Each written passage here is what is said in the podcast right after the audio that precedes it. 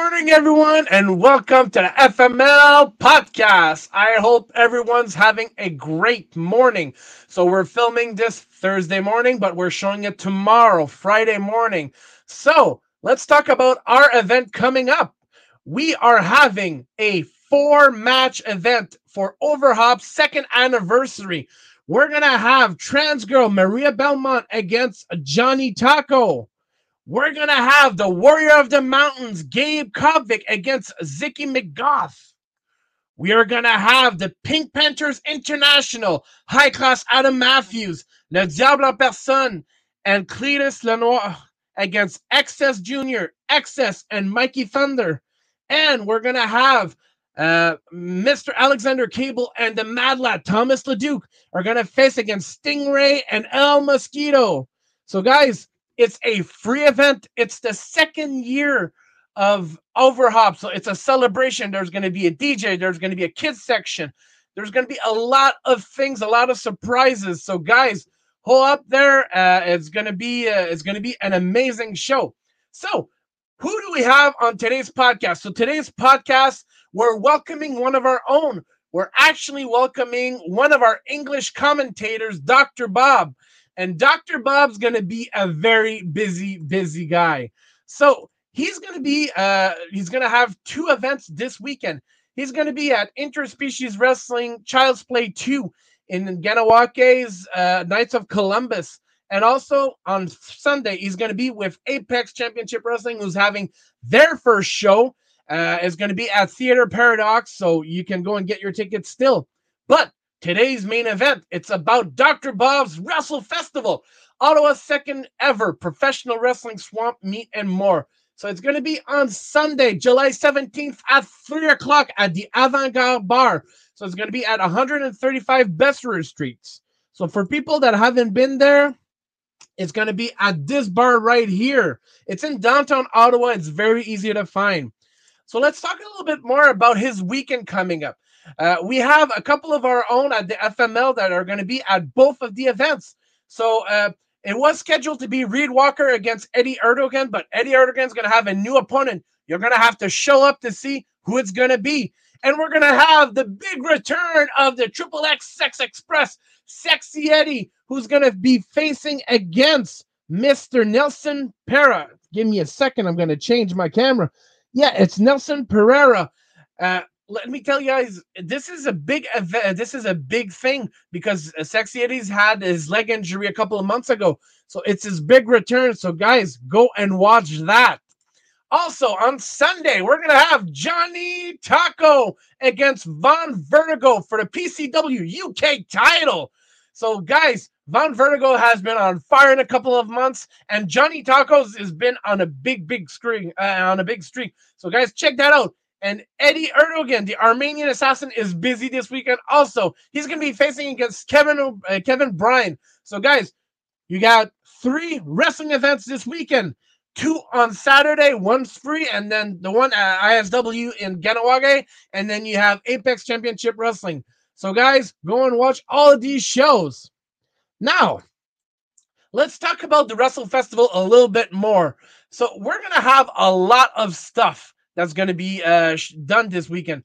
So, uh, well, sorry, July 17th. So we're going to have two doors by the incredible Tim Timus, who's going to be auctioned off. We're going to have the Wounded Owl, Lufisto, who's going to be doing an autograph signing. And also, she's getting a documentary done right now. So the camera crew for her documentary is going to be there. So if you want to be on camera, that's the place to show up. Also, uh, just let's talk a little bit about his sponsors because Things don't get done without money. So let's support these guys. Travel only with Quentin, Maple Leaf Wrestling, and uh, First Row. So these guys are supporting Dr. Bob. So let's support them. Also, for the Wrestle Festival, a Falls Count Anywhere. John Kayan against Alexander Cable. Fear the Beard Explodes, Part 2. Why? Because at FML Hardcore during the tournament, they had to face each other. And look at the photos. These guys had it rough. But I'm guessing that actually they are they, they, they haven't finished their business. We'll talk a little bit more about that. So, guys, without further ado, let's talk about today's guest. He is five foot ten, weighing a thousand comets. He is hailing from Ottawa, Ontario, Canada. He is the doctor who wants to be a professor. Ladies and gentlemen, let's welcome Dr. Bob. Thank you, my friend, the bilingual Don West here. Also, you are immaculate in everything you say. I appreciate your introduction. Well, thank you very much. But those are your accolades, my friend. And also, like I mentioned, he is our English commentator for FML Wrestling, and he's going to be heard a lot lately, uh, a lot coming up because a lot of shows are going to be released on IWTV. So keep an eye out for that. So how are you? You're going to be we- very, very busy this weekend. I'm I'm almost already tired in advance of everything this weekend. A lot of traveling, not too far, of course, but just kind of the wear and tear of going one place, going another place, having no rest in between. I love it. I haven't done a, a, double weekend show in quite some time, especially with COVID passing through. And then the weekend after that, every single day, I think I'll just be planning and going over all the small details. You you wouldn't you wouldn't know how many small little intricate moving parts there are to even putting on something like like this Wrestle Festival. I'm uh, I'm overjoyed to be doing it. The, the next uh, week and a half are just going to be a heck of a lot of fun. Absolutely, it's going to go by fast for you. So, uh, let's talk about your uh, this big this big weekend. So, uh, you've been associated with interspecies wrestling for a while, if I'm not mistaken. Yes. But your Apex, Apex, and you are doing their debut for the company, obviously, on sat on Sunday. So we don't know exactly what to expect. But you had a lot, but I mean a lot of known uh, people on that show. Flying Brian Pillman, the WCW Psychosis, like Matt Sydal of AEW, like you're having quality guys. So let's hope a lot of people show up so it's not going to be a one and done with that. Well, I know the ideas going behind. I'm not going to spoil anything or steal Apex's thunder, but they have some great ideas coming up. And so, absolutely not a one and done. They're putting in a lot of effort. They're putting in a lot of money and kind of resources into this. They want to give you the most bang for your buck. And if you've ever been to Théâtre Paradox, um, especially for wrestling previously, you know that venue, a converted church, is just absolutely aces. Nicest place you could go see a show at. And uh, I think everything combined, people are going to be really, really impressed. I know some people of mine, friends, family, everything are going to be out there. And uh, we aim to please. It is the debut show, so we got to come out strong. All right. So we've already done a uh, wrestling podcast uh, last week. So guys, I'm not gonna ask the same questions because I I've done my homework, and I'm gonna I, I'm gonna ask him new questions so that we have a different type of interview. So let's let's learn a little bit more about Dr. Bob. So how was what was your first indie wrestling exposure? So I've been online, kind of reading up results, and uh, the the person who opened a lot of those uh, doors was Lacor, as I think a lot of people in Montreal kind of read his stuff and got onto the scene, and you know heard about the Kevin Steens, heard about the El Genericos. Um, but my first actual live show that I went to outside of sort of WWE, WWF at that point that everybody kind of went to was uh, Uneffin Sanction with IWS uh, back in 2006 with the Sabu match and uh, that kind of led me and opened all the doors for me kind of finding out all these other small companies and traveling around. I hadn't actually been to ottawa for c4 or anything and um, kind of iws sort of started me into my fandom. Um, and i you know funny nice full circle part after 2006 i had gone to so many of the shows. I barely missed any shows for years and years until i moved out of the province uh, being born in montreal or lasalle specifically and uh, yeah, I went started going to see all these shows, started going around, but then um, full circle, I ended up working for IWS for about a year as well, much later on. And uh, the first show I got on was uh, had Tajiri, had uh, Little Guido, uh, Mikey Whipwreck. So you can all catch that stuff out, and a few of the shows are on IWTV as well. And uh, yeah, that that was what started me after I caught on to IWS and got that indie wrestling bug. I try to go out and see as many shows as possible, and especially when I moved out to Ottawa um, and had a little more freedom to, to my schedule, I was able to kind of go out and see all these shows and been traveling everywhere, both working and uh, as a fan. I am happy that I have a level of anonymity still where I can just go and sit in a crowd and at a different show. It's uh, a blessing and a curse to be known some places, but also not be known some places. So it's it's nice. All right. So you talked about going from being a fan to actually working in the wrestling world with uh, IWS, but uh, IWS led you to C4, or did you meet C4 in another kind of way? Yeah, funny enough. So I, I didn't I didn't really make any connections at IWS. That came much later after I already got into the into the wrestling business. Um, I had moved out. Uh, oh no, I was still in Montreal actually. I was living in Montreal. Then I heard this big show that was coming up, and that was the predecessor to GNW. It was a Hannibal show. Bret Hart was supposed to be there, which is why I went out to it in the first place. Something changed with the schedule, but still a great show. Abdul the Butcher was there uh, some other names. I believe George, uh, uh, Greg the Hammer Valentine actually was there as well. Um, anyway, so I came out to that show. I met Mike Roch because I was wearing a Player Uno sh- uh, shirt, and so we had a little chat. It was fun. Got to meet a few people out in Ottawa, and the city really I gravitated towards it. Uh, and once I came out, then I started talking to people about C4 at that point, and so then I you know, took a mega bus. I came over to, or Greyhound, whatever. I came over to Ottawa to see some C4 shows. You know, I think I saw about two or three of them before I had ever moved out of the city, too. And then, so when I came over and moved to Ottawa eventually, uh, it was a no brainer that I go to all these C4 shows. I started going to almost every single one of them. And then I got to talking with the promoter a little more. I made my intentions very clear to both him and the main commentator there, Adam Belanger, who I'm now a, a colleague with almost everywhere fortunately or unfortunately. And uh, yeah, I made my intentions very clear. I said, hey, I want to do commentary. I've been thinking about this since I was 13 when I saw Bobby Heenan, Mike Tenay on WCW, you know, Tony Schiavone, that whole team. And I said, I want to do this. I want to do this. I just didn't know how to get into it because I knew I wasn't, didn't want to be a wrestler. I knew I didn't want to do anything with, you know, bumping or anything of that. I'm a very fragile guy. And so I, uh, I wanted to be a commentator.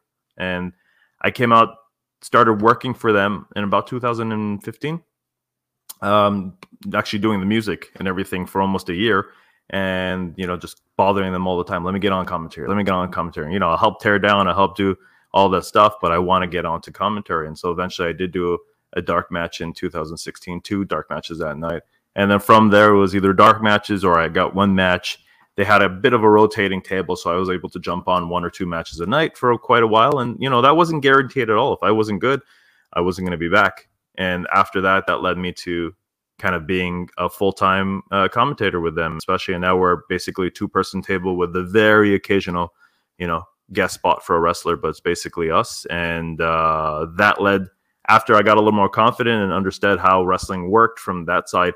I started to branch out, talk to other promoters, and as you could probably see through my resume, you know, I've, I've tried to travel all over Ontario and Quebec, wherever I was able to get a spot. And even if it was a one off, even if somebody was sick and I just needed one night over at, um, I don't know, NSPW, for example, I've only done one night with them because someone was off that day. And so uh, C4 opened all those doors for me and the confidence I had sitting on on seminars. Uh, my, my mentor, Arda Ocal from WWE, um, really helped me kind of get my foot in the door in terms of understanding how a lot of things worked. And uh, since then, I've tried to reach out and get as much knowledge from everybody. But yeah, in summary, IWS opened the doors for me and understanding it, and then C4 once I started working for them, uh, built on my confidence and built up my understanding of wrestling. Wow, that, that's quite a that's quite a way of going from I want to do some to being like a, a staple to C4 because you've been there for a long. Uh, you've been there for a while. Yeah, six six and uh, almost six and a half years over there. Yeah. Well, congratulations on your anniversary then. Oh, thank you, thank you. I, th- I think I'm doing something right. They haven't kicked me out yet, so. uh, let's talk about commentating because like you said you're having two events this weekend. So how do you prepare for commentating? Do you watch matches before? And let's talk about uh, the art of maintaining your voice and not losing it during uh, commentating because you're talking a lot like you're talking for a couple of hours and sometimes you don't have a break. So how do you prepare for that? How do you maintain your voice? Uh, talk to us and bring us into the commentating world so that we know what are you doing and how do you prepare for it okay so this part is going to sound like a very big geek out moment for any of you who might have fandoms in in other domains. I don't know whether it be other sports or Marvel or, or, or toys or anything. You know, my my brain kind of works like that. I want to like acquire as much knowledge, and I just want to be a database in my head for all these little facts and for all these little tidbits of information. So I'm constantly, constantly, constantly, um, you know, reading stuff, uh, whether it be biographies, whether go online, finding out facts on Twitter, you know, finding out who the next top hundred, you know, hot new wrestlers are going to be, um, scouring the kind of the globe about these little pockets of of wrestling and trying to learn everything. You know, whether it be like me just sitting down going, okay, what's the difference between a tope, a tope suicida, pescado, um, uh, any of the llave style, like you know, just just looking at all this stuff. And so, in terms of the research and how I found out about wrestlers, it's at the beginning it was a lot of direct messages to people and just like, okay, can you give me some info about who you are? And depending on the smaller show, you don't really have much availability online to find matches and stuff. Of course, I can find a match of psychosis any day of the week, but you know, maybe somebody like uh, Johnny Taco, I need to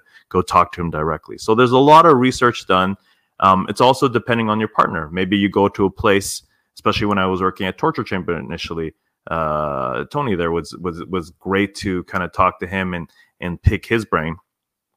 And then so I was able to you know lean on people who might have more knowledge of certain promotions, certain areas. When I moved to Ottawa, I you know I said okay, I know the Quebec scene really well, and so I needed to research Ontario. But now that I've been in Ontario for you know what is it like 14 to 17 years or something by now uh, I go, okay, now I don't know the new guys in Quebec, so it, it requires me doing a lot of research. Now I know Ontario better. Uh, a lot of research, a lot of talking to people, uh, getting my notes. I come from the sort of Mike Tenay slash Lenny Leonard school of thought in terms of more notes is better. Doesn't necessarily mean I use every single piece, but like, you know, I want to acquire as much knowledge as possible. I'm not the kind of guy who's going to go in there total blank slate and just try to riff. You know, I, I, I want some understanding of who I'm seeing and what their backgrounds, their styles, their demeanors, their their moves, you know, move names, anything. You see me before a show, I I've got a little huddle of wrestlers around me saying, "Okay, I need notes," and some of them really, really appreciate. You know, they've never had that opportunity with other commentators to get their side of the story out, and it helps them perform. It helps them get known to a new uh, audience, especially if you know you're on IWTV and you're new to the platform. Um, as for keeping my voice, actually, uh, I've gotten better. Just not sort of screaming as much because I do get really into the shows. If you watch clips of me from C4, I think the thing I'm most well known for, unfortunately, is these random yelps and noises. So I try to sort of pace myself a little bit, uh, whether that's also taking care with, you know, having a lot of tea, drinking liquids, making sure I'm kind of, uh, um, you know, uh, prepared for it and pacing myself in terms of volume. You know, don't start match one off at really really high level because then you're not going to make it through eight nine matches. Um, as for better than that, no, I don't know. I don't. I don't have the the the magical key. I still get burnt out if I do two shows, three shows a weekend, and I will definitely go into work on a Monday morning with a very hoarse voice. But you know, I recover, and uh, it's all in name of the name of wrestling. I'll other people take bumps. I take a little bit of a sore throat, so we'll be better by Monday. That's awesome. Uh, I got a couple of questions for you a little bit later on in the interview, but what type of matches do you like to do? And what type of matches do you prefer to do only occasionally if we're being nice? Um hey, I've watched wrestling since I was 5, which means I've watched a lot of great wrestling, means I've watched a lot of bad bad wrestling as well, especially, you know, uh uh seeing a lot of indie wrestling. I I I can't say I have a preference in terms of I absolutely will not call another match. Like you know, personalities and people aside, if I'm just looking at the matches, I'll do anything in terms of, you know, whether it's a, a special gimmick, whether it's anything. Um, the one match I haven't been able to do that I keep on telling every promoter, you know, fill me and get get me the spot. I might even do it for free. I have not called an Iron Man match yet. So 30 minutes, 45 minutes, an hour. I have not done that yet on my resume. I've done cage matches, uh, ladder matches, uh, special stipulations, of all kinds, casket matches. I think I've done like two of those as well. But never an Iron Man match. In terms of what do I like, singles where you have a little bit of a slower pace. Um, not saying you know 10 minute headlocks or anything or the, that cliche, but a little bit of a slower pace, maybe a technical wrestling match, because it gives me time as a commentator to tell a story, to sort of give background, to to, to dissect both wrestlers, style, um, everything. Something that's really really fast as me is you know like you give me a scramble, an eight man, six man scramble. There's not really much I can do except for call moves. And at a certain point, you know, I always am under the mentality, and I've been taught this by various wrestlers and commentators as well through my experiences. You know, you have to provide something as a commentator that is extra, that is value added to just a fan there. If a fan can call all the moves, why am I being paid for this? There's no reason. I need to bring something a little bit extra and for a good reason that adds value to a show. So a scramble is kind of hard because there's no time to really call all the stuff. I'll call them. That's fine. I'm getting paid for it and I enjoy wrestling, obviously. Uh, but that wouldn't be my preference just because, you know, it's hard to be value added at that point right? So you're basically the, more the technical as uh, the, the technical uh, aspect of the commentating team, where you know, like when you have somebody like Vince McMahon and Bobby Heenan, Bobby Heenan brings the color commentating. He's mm-hmm. bringing the story aspect. He he gives you another view of the match, while McMahon was basically going, "What a maneuver!" and you know, like calling all the moves. So you're basically you're, you're basically the guy that's going to educate, is going to explain to us what's happening. Like if we were blind, we could still follow up the match in our head. You know, that's that's what I love to do. And Mike Tenay, especially when I was starting to learn stuff, that was my my go-to because I knew nothing about lucha when I started watching wrestling, and he would give you all these facts about Rey Mysterio, Eddie Guerrero, you know, and all this stuff, all these uh, luchadors, and I said, "Wow, I want to, I want to be that guy." And he's the guy who made me, as much as other people might say, you know, King or or or, or Jim Ross or whoever, but he was the guy who made me say, "Hey, I want to give this a try. This is that's my guy." If I ever got to meet Mike Tenay, I would fanboy so hard at a uh, at a convention or anything. I know he doesn't do any, but that'd be great. Um, funny enough, I do have this conversation with other commentators. I enjoy play by play more. I think that's what I like to do, but I'm better at color commentary. If that makes any sense to people listening and watching, I'm better at color commentary, but I enjoy play by play more, which is sort of a dichotomy. It's like a high flyer who might enjoy, you know, technical wrestling, but everyone expects him to do all the flips. And so he's like, well, I'm better at flips. I guess that's what they want to see out of me. It's a little bit about being versatile, a, a little bit like Joey Styles was in ECW, where he was doing every single thing alone for a long, long time. Before Joel Gertner happened, Joey Styles was running the show fully. Uh, let's talk about like so Mike Tenay is probably your go-to guy, but who's somebody's commentary you didn't really appreciate? Not hate, but like less appreciate. Um, I, I don't want to speak ill will of him. Obviously, he's going through oh, um, very serious medical um, uh, issues at the moment. But somebody like a Mongo, who came in, Mongo McMichael, is just he didn't for me add much to to anything. He detracted. Larry Zbyszko, same thing. Great heel, a lot of charisma, but he came in and just it kind of sounded like he, you know, wasn't really fully into the match. And you can kind of tell, especially unless they're great at faking it, you can tell when somebody comes in, especially sort of guests and have nothing really to add or aren't interested in doing it. Um, whether it's a promoter told them to go ahead do the commentary or whatever. And um, yeah, so those two guys come to mind, and uh, uh, I might get a lot of flack for it, but whatever. But I mean, like example, Jim Ross, you know, right now I can't really say that he wants to be there every day at his job. So I think it's more of the the attitude. If if you can kind of tell that someone is not fully invested, hasn't done research, doesn't want to be there, or just doesn't kind of get it, those are kind of the styles that I'm a little turned off. Not anyone in particular, but it's that mentality, I think. And you know, if I'm wrong about any of those three, I do apologize, but that's that's how I feel.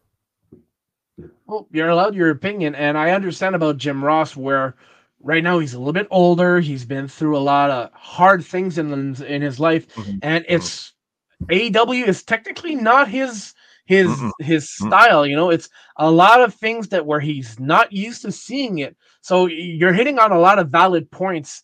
So I, I totally and fully understand, and I appreciated Jim Ross. He he learned he he taught me a lot of English.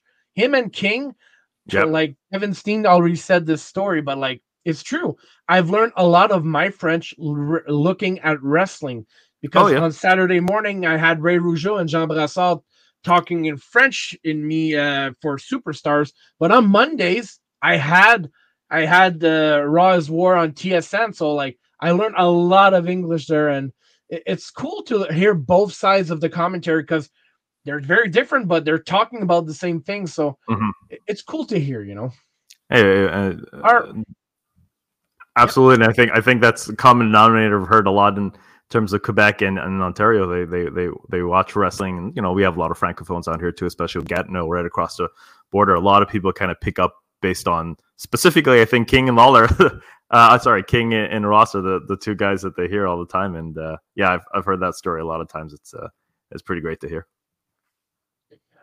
All right, so let's jump into the reason for today's podcast, and we're talking about the second annual Wrestle Festival. So, uh, this is the second one. The first one was before the pandemic. Uh, you are aiming at 250 people so that one, you double last uh, the last time's attendance, but also that you have a success. Guys, you want to have nice thing in wrestling, support things like this in wrestling. Go out July 17th, go to the Wrestle Festival. There's going to be a lot of different things. You're going to have some autographs. You're going to have, like I said, you're going to have doors, you're gonna have wrestling figures, you're gonna have so much things that I don't even know. You're gonna have the signing with Lufisto. Like you're you're gonna have a buffet of different things, but you gotta support it. So go out there, go and support it.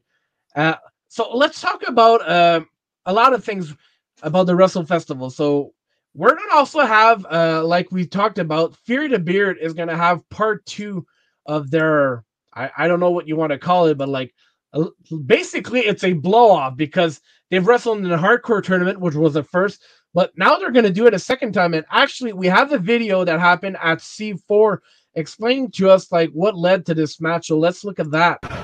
Cable, cable, cable, hold up, hold up, hold up. Cable, what happened back there? I had that match. I had Empire ready for the one, two, three, and John Kidd couldn't keep his act together long enough to put it away. And then he has the nerve to say he can beat me. Well, I'll tell you what, if we're doing this again, if we're going to war again, it's going to be with no fans, no staff, empty arena, brother on brother, and we settle this. Yeah, so Fear the Beard Part 2. It implodes at the Wrestle Festival. Uh, this is going to be quite a unique uh, take on this because it's an empty arena match. So uh, the match has already been filmed, correct?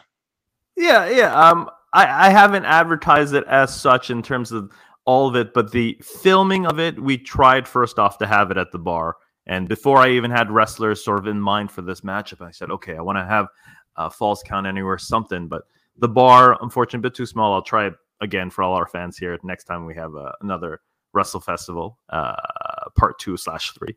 But yes, we have filmed it. It will be showing on uh, a grand debut on our. We have a big projector screen, smaller TVs too at the bar. Um, we'll be showing it there. Um, and the matchup will include weapons of all kind, falls count anywhere. We're going inside and outside of the venue. Um, I don't want to spoil where the venue is, but it's it's a fun one, and uh, I think people will be very impressed. The matchup between these two has been boiling to a head because I mean, obviously, as you've seen, there's there's there's always been a chip on uh, Alexander Cable's shoulder, I think. And I, I don't want to pick favorites here. I know the two very, very well. Both I've seen them both basically start. I, I called Cable's debut match actually, and ever since Torture Chamber, there's been a little bit brewing. Whether John be the more violent of the two, whether it be the more experienced, whether he thinks he might be carrying team, or whether Cable gets more cheers in places and gets a little more of the fanfare, you know, where he thinks he might be carrying the team himself. There's always been a little bit that, and as people get really close to each other, there's um, you know, unfortunately, kind of like brothers. There's always a little bit of tension in between there, and you know, uh, unfortunately, due to FML, that that's really come to a, a, boiling point. And I think that's that win by uh, Alexander Cable has really stayed on John's mind. And uh, whether they talk about, you know, teaming, whether they talk about fighting others, it's it's always kind of well, he's he's still got a win over me. And I think this this matchup because of their loss at the last C4 show um, against Empire. Great team, by the way. I'm, i hold nothing against Empire, but their loss after that that that really culminated to this. And I think a, a fans count and a false count anywhere matchup, all weapons legal, is the right way to go. You know, hopefully after this they can see eye to eye, but either way, the fans win. So. Yep, so that's going to be quite a treat for people that are going to be at the Wrestle Festival.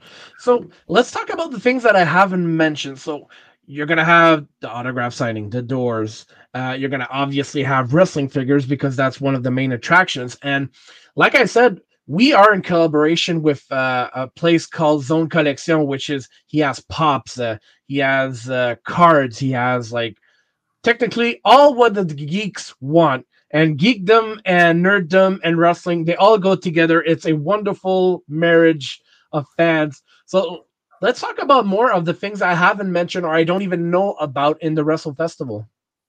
Well, in terms of different items, I'm gonna I'm gonna sort of uh, look into what we've done previously and coming up. But uh, previously, you know, on top of DVDs, eight by tens, wrestling figures, games, video games. Uh, uh, uh, what else do we have? Things like board games, things like hard to find collectibles of all kinds. Whether I don't know, a calendar, for example, we had one from uh, a 1955 NWA calendar that popped up. Uh, that was really cool. I I found different things, and I mean, obviously, I'm a huge Gordon Solie fan. I found something from Gordon Solie. Um, uh, uh, Canadian wrestling collectors also previously brought a whole bunch of stuff in their lineup of All Japan, New Japan figures as well. And so, you know, you'll find stuff from all across the globe, things that you might never see before. I'm bringing out a few books from my collection too to sell. I got a uh, the biography, autobiography from Kamala. I've got to sell. Um, I've got a few other things that I want to uh, sort of get off my hands and do some trades and t-shirts galore too. I know there's going to be a lot of wrestlers there as well. I've already heard from a bunch of people who might or might not have tables who are vendors who are just excited for the show. So, you know, for all you fans out there, come on, you might see some of your favorite wrestlers. And for all you wrestlers, you know, hey, come on, network too. There's going to be various promoters at the show as well as, as you've probably seen online. There's going to be people, you know, networking about masks, about uh, gear, uh, about I know there's one gentleman who's new to uh, Wrestle Festival. He makes these elaborate beautiful wood burning um, i want to call them sculpture but that's probably not the right word but these plaques of wood where he's burnt in uh, and etched out different designs of, of wrestlers and wrestling and they look amazingly cool. So yeah come on out. There's going to be tons and tons and tons to purchase. Great things happening and um, all these different uh, sort of uh, vendors that are bringing a wide plethora of different things um, whether it be kind of we even have um, a, a, a photo booth with props so you can get sort of digital pictures of you and your friends buying stuff there. You know, all that free due to our sponsors. So tons and tons of fun stuff coming up. That's awesome. So you see, guys, it's way more than just the the, the action figures. It's a lot, lot more. And mm-hmm. by the way, if you want to have all the upcoming news, because it's it's going to be July seventeenth, so it's going to be in a couple of uh, a week and a half, I believe. Half, yeah. So you can go, yeah. So you can go on tinyurl dot com slash wrestle festival and you can have access to uh, the facebook page of uh, everything that's on there so you can have the, the old commercials for the the the, the figures you're gonna have um, upcoming news so head up over there and you'll be able to have all the the, uh, the, the latest news for the wrestle festival all right so uh, let's do FML ask you questions. So I got a couple of questions for you, which are going to be all about you. so, uh, who was your favorite wrestler growing up? When I first started watching wrestling, Tatanka, and then once I started to know a lot more about wrestling, Bret Hart. All right. So, growing up, what was your favorite federation or your favorite wrestling company? growing up, depending on what age we're talking about, but for the majority of uh, of, of my fandom, ECW. Awesome. All right, you can book any match in the Indies right now. What's the match? Ooh, uh, depending on how you define indies, I guess uh, maybe he'll take some indie dates, but maybe Bryan Danielson, Zack Sabre Jr. If they want to work nice. for UK or anything, that that's that's the one. I was so I, I, was waiting for that match at Forbidden Door. It was yeah. an amazing event, but it, I, I'm I still want to see that one. Yep. All right, Wrestle Festival three. Let's go with the knowledge that this is gonna rock. You're gonna have way more than 250 people. Of course, you're gonna have a new venue coming up next year, but what else are you gonna line up for? I want more matches. If we can hold something in in venue, that'd be great.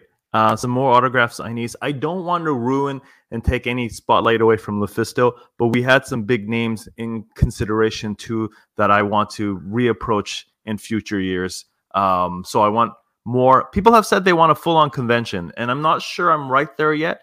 But maybe a WrestleCon Ottawa might be something that comes up in the future. Maybe not for number three, maybe for four or five.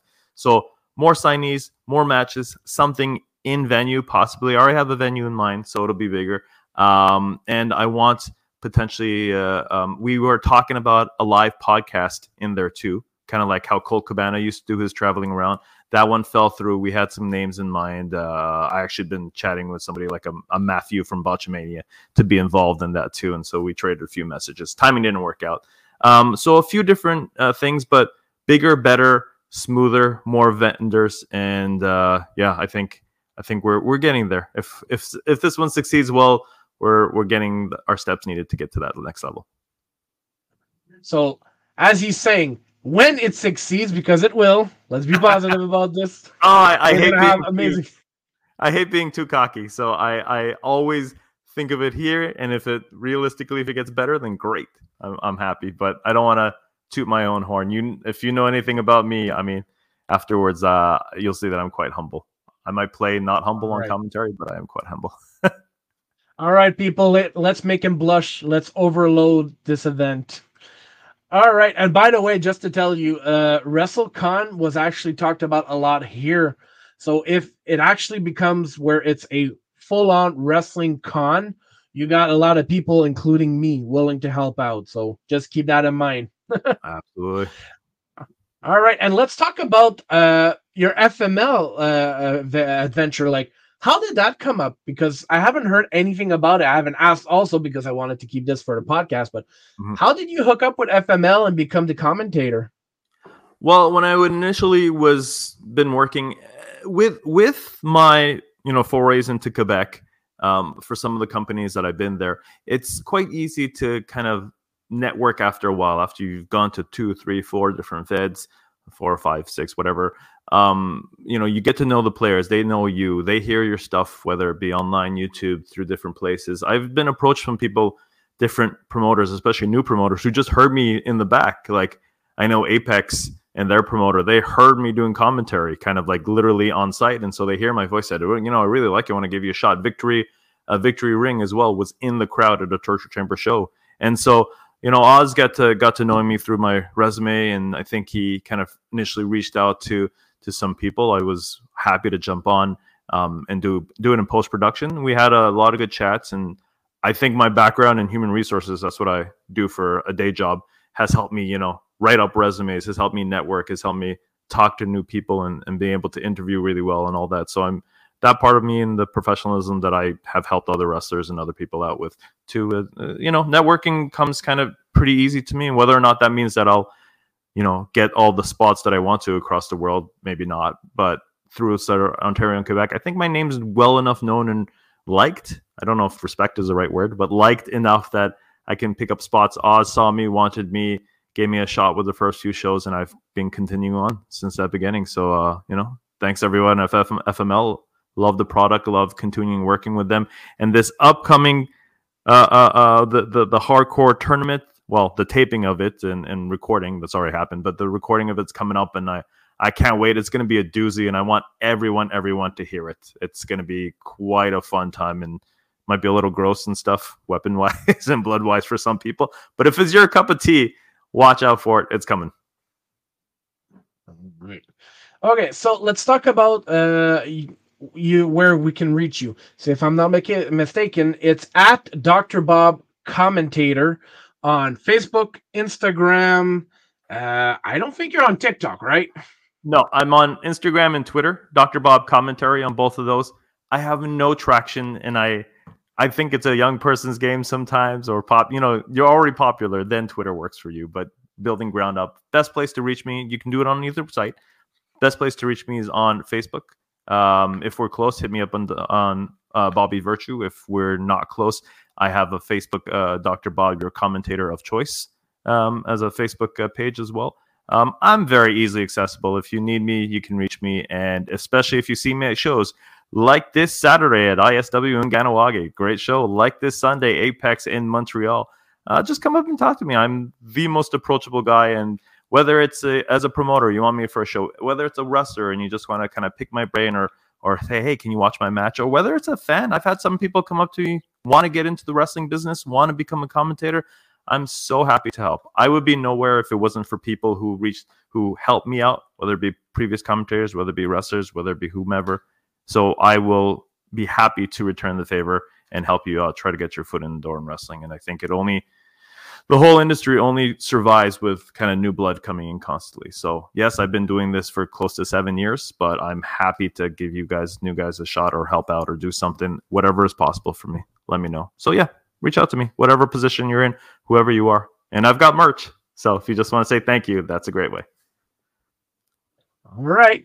So uh, let's talk about something that's close to, to my heart and to your heart. So up upcoming up August 19th, C4 Fighting Back 11 is going to have Eddie Kingston on board.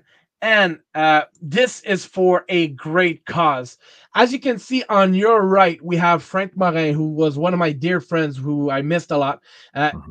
it's been 11 years since he's gone. And every single fighting back wrestling with cancer funds goes to the canadian uh, uh, cancer society to help find new solutions and ways to better people and to get rid of this stupid thing called cancer so guys i encourage you personally go and get a ticket for this it's going to be friday august 19th so it's a friday it's a great a great way to spend your uh, your your friday this is gonna sell out guys don't don't kid yourself. This is gonna sell out every single time that the release date of the tickets is there. I'm there. I buy my VIP tickets, and about 10 minutes later, there's no more tickets. Like there's no more VIP tickets. You don't believe me? Try it out when the tickets are gonna go out and see if I'm lying. I swear to God, it's the truth. This is C4's biggest show. You're having AEW's on The King, Eddie Kingston there. Guys, go out. It's worth the road trip to go in there. So uh, I encourage you, let's go, let's fill this up, and let's raise some money for a great cause. And you, We've Dr. Raised... Bob, you've been doing this event for a couple of years too, right? Absolutely, yeah. I've I've I was attending all the fighting backs previously to this. I, I think I attended all of them. I'm not sure if I missed one or two at the beginning, but I've attended them and then I started work them, and it was it's it's my show of the year. I mean, in terms of the names that we can bring in, in terms of some of the matches, the collaboration we have from different federations who come together. You know, there's been a lot of interaction with other places and other people. They all see it as a great cause, and you'll see just promoters from all kinds, even with no, you know, uh, a benefit to them. They'll just plug the event because they know how important it is. And I have worked it every year since I started doing commentary, and it's been such a such a boon to my to to to me personally. I mean, I've had um, I, won't go into too much right now. I've lost people very, very close to me for in cancer, and um, I want the show to to raise so much money, and I want it to be such a success. Every year, we're able to donate so so much money, and it's such a fulfilling. You know, people are breaking down, crying just out of of how happy they are after the show's done. And uh, yeah, if we can fill it up, I personally am going to be 100% truthful. I do not know the card. I did not bother the promoter to ask. I do not know the other names. I just saw Eddie Kingston at the exact same time as everybody else saw Eddie Kingston. And so, you know, I popped and I'm really excited for August. Um, you know, can't come soon enough. We've got a lot of shows from here till then. Uh, FML, mm-hmm. ISW, Apex, everybody in between uh, Seaway Valley. Uh, I also love, love, love working with Seaway Valley um, in Cornwall. And uh, yeah, we've got a lot of shows coming up, but that one – I don't want to give anyone preferential treatment, but you know, it is a charity show, so I will. That one is a highlight of the year. If there's one show that you don't need a card to and you just get your ticket, it's that yeah, one. Absolutely. Because I mean, it won't be bad, but even if it was bad, the cause is just so amazing. But it won't be bad. I guarantee it. All right. So let's go with our closing two questions. If you could change one thing in professional wrestling, what would Sorry, you, you blanked out just for a second. Could you repeat that one? Oh, okay. So, if there's one thing in professional wrestling that you could change, what would it be? Oh wow, there's an answer I give on here, and there's an answer I give you once we turn off the microphones. um, the what I would love for wrestling in all, both from the fan sides and wrestler sides, is an open mind.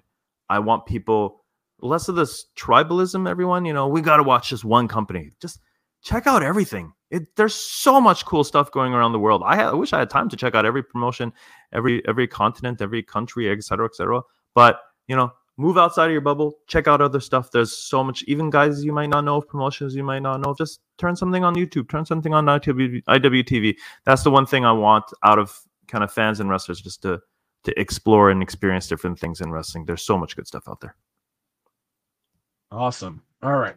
And the final question What are three things you're grateful for in life? Not just in wrestling, but all, all across life. My family. I have a, a two year old right now, and it is a joy watching him grow up. My wife and I, uh, just every day, are are it's remarkable watching him uh, grow up and and live his life. And you know, uh, a lot of parents, I think, as a new parent, I'm I'm just absolutely amazed that this is an experience that I am privileged to be part of. Uh, that um, I, I, guess wrestling in terms of not only I get to do something that I've been wanting to do since I was 13, live the dream, etc. I mean, I never thought I'd be able to do so many different places, have my name known, but just being part of that and getting to meet friends through wrestling, that's always been a, uh, an amazing thing, getting to experience everything.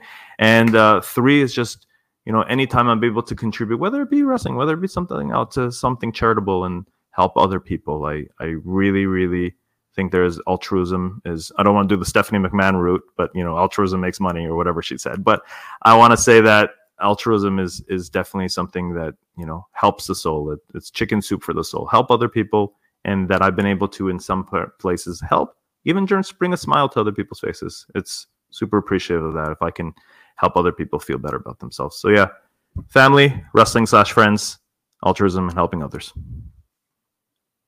That's awesome. So, all right, guys, I hope that you enjoyed this interview. Now you know a little bit more about our commentator, Dr. Bob. Wrestle Festival, July 17th at Avant Garde Bar. So, guys, go check that out. And we're going to leave you guys with a special hypest of the hype promo from Dale Kilburn talking to you about the Wrestle Festival. Take care, guys.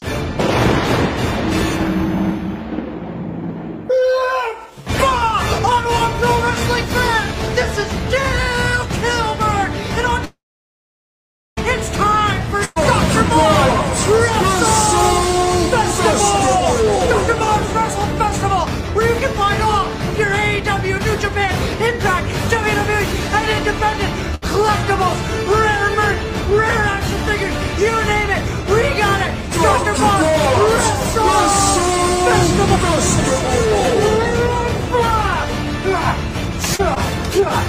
This is Dale Gilbert.